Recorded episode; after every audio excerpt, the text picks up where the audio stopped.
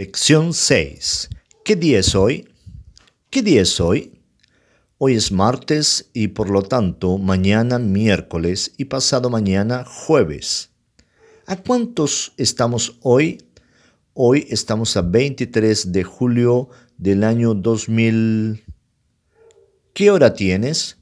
No tengo reloj. Ya son las tres y cuarto y a las tres y media es la clase de conversación.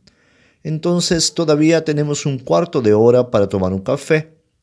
Bueno, pero deprisa. No tenemos mucho tiempo. El profesor es muy puntual.